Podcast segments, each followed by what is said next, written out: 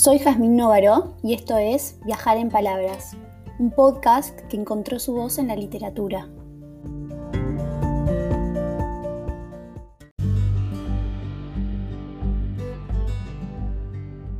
En este capítulo de Teleo en Cuarentena voy a leer El almohadón de pluma de Horacio Quiroga, un cuento que apareció originalmente en la revista Caras y Caretas en 1907 y hoy lo encontramos en la antología Cuentos de Amor, de Locura y de Muerte.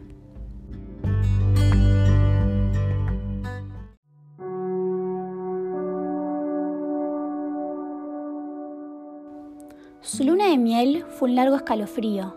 Rubia, angelical y tímida, el carácter duro de su marido y los sus soñadas niñerías de novia.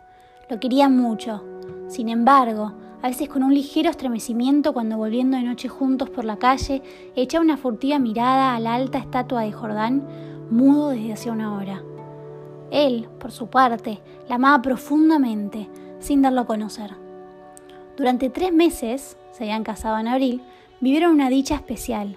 Sin duda hubiera ella deseado menos severidad en ese rígido cielo de amor, más expansiva e incauta ternura, pero el implacible semblante de su marido la contenía siempre.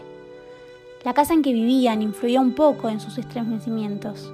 La blancura del patio silencioso, frisos, columnas y estatuas de mármol producían una otoñal impresión de palacio encantado. Dentro, el brillo glacial del estuco, sin el más leve rasguño en las altas paredes, afirmaba aquella sensación de desapacible frío. Al cruzar de una pieza a la otra, los pasos hallaban eco en toda la casa, como si un largo abandono hubiera sensibilizado su resonancia. En ese extraño nido de amor, Alicia pasó todo el otoño. No obstante, había concluido por echar un velo sobre sus antiguos sueños y aún vivía dormida en la casa hostil, sin querer pensar en nada hasta que llegaba su marido. No es raro que adelgazara. Tuvo un ligero ataque de influenza que se arrastró insidiosamente días y días. Alicia no se reponía nunca. Al fin, una tarde pudo salir al jardín apoyada en el brazo de él. Miraba indiferente a uno y otro lado. De pronto, Jordán, con honda ternura, le pasó la mano por la cabeza y Alicia rompió enseguida en sollozos, echándole los brazos al cuello. Lloró largamente todo su espanto callado, redoblado el llanto a la menor tentativa de caricia. Luego los sollozos fueron retardándose, y aún quedó largo rato escondida en su cuello, sin moverse ni decir una palabra. Fue ese el último día que Alicia estuvo levantada. Al día siguiente amaneció desvanecida. El médico de Jordán la examinó con suma atención, ordenándole calma y descanso absolutos. No sé, le dijo a Jordán en la puerta de calle con la voz todavía baja. Tengo una gran debilidad que no me explico y sin vómitos, nada.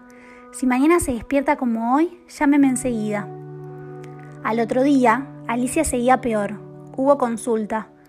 Constatóse una anemia de marcha agudísima, completamente inexplicable. Alicia no tuvo más desmayos, pero se iba visiblemente a la muerte. Todo el día el dormitorio estaba con las luces prendidas y en pleno silencio. Pasábanse horas sin oír el menor ruido. Alicia dormitaba. Jordán vivía en la sala, también con la luz encendida paseábase sin cesar de un extremo a otro con incansable obstinación. La alfombra ahogaba sus pasos. A ratos entraba en el dormitorio y proseguía su mudo vaivén a lo largo de la cama, deteniéndose un instante en cada extremo a mirar a su mujer. Pronto, Alicia comenzó a tener alucinaciones, confusas y flotantes al principio, que descendieron luego a ras del suelo. La joven, con los ojos desmesuradamente abiertos, no hacía sino mirar la alfombra a uno y otro lado del respaldo de la cama. Una noche se quedó de repente mirando fijamente.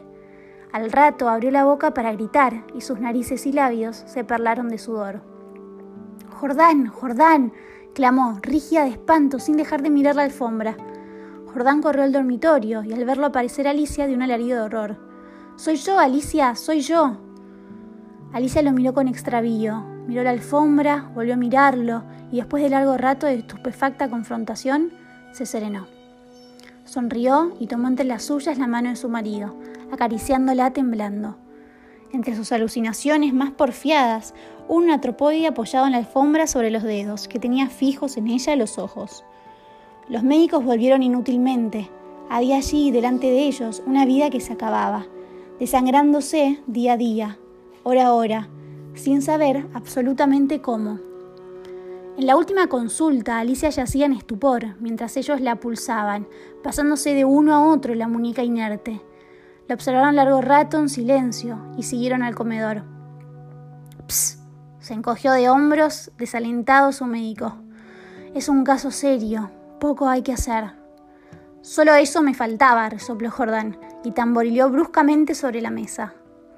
Alicia fue extinguiéndose en subdelirio de anemia, agravado de tarde, pero que remitía siempre en las primeras horas. Durante el día no avanzaba su enfermedad, pero cada mañana amanecía lívida, en síncope casi. Parecía que únicamente de noche se le fuera la vida en nuevas oleadas de sangre. Tenía siempre al despertar la sensación de estar desplomada en la cama con un millón de kilos encima. Desde el tercer día, este hundimiento no la abandonó más. Apenas podía mover la cabeza. No quiso que le tocaran la cama, ni aún que le arreglaran el almohadón. Sus terrores crepusculares avanzaron en forma de monstruos que se arrastraban hasta la cama y trepaban dificultosamente por la colcha.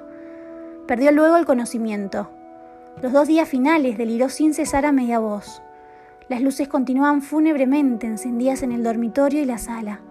En el silencio agónico de la casa no se oía más que el delirio monótono que salía de la cama y el solo retumbo de los eternos pasos de Jordán.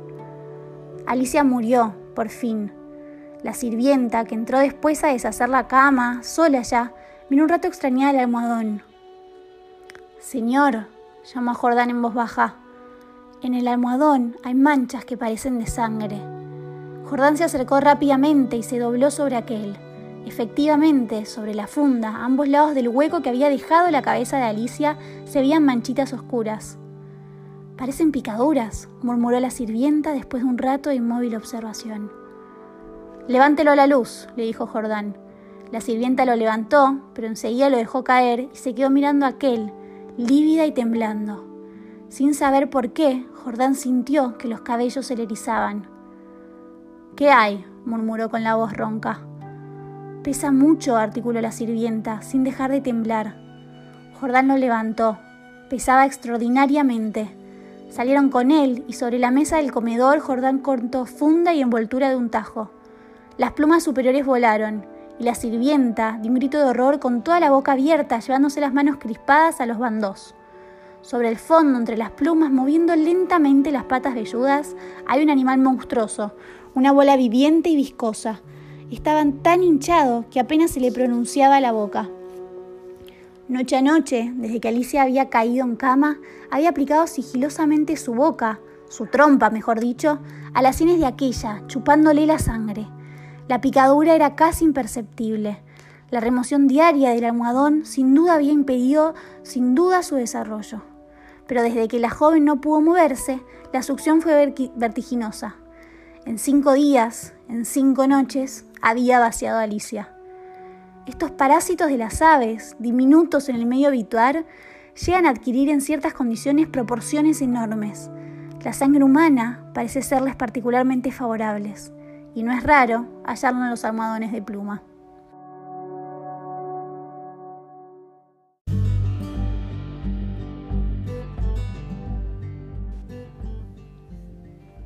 Gracias por escuchar. Si te gustó esta lectura, me puedes encontrar en Instagram como arroba viajar en palabras. Te invito a que escuches los capítulos anteriores de esta edición del podcast en Teleo en Cuarentena. Hasta la próxima lectura.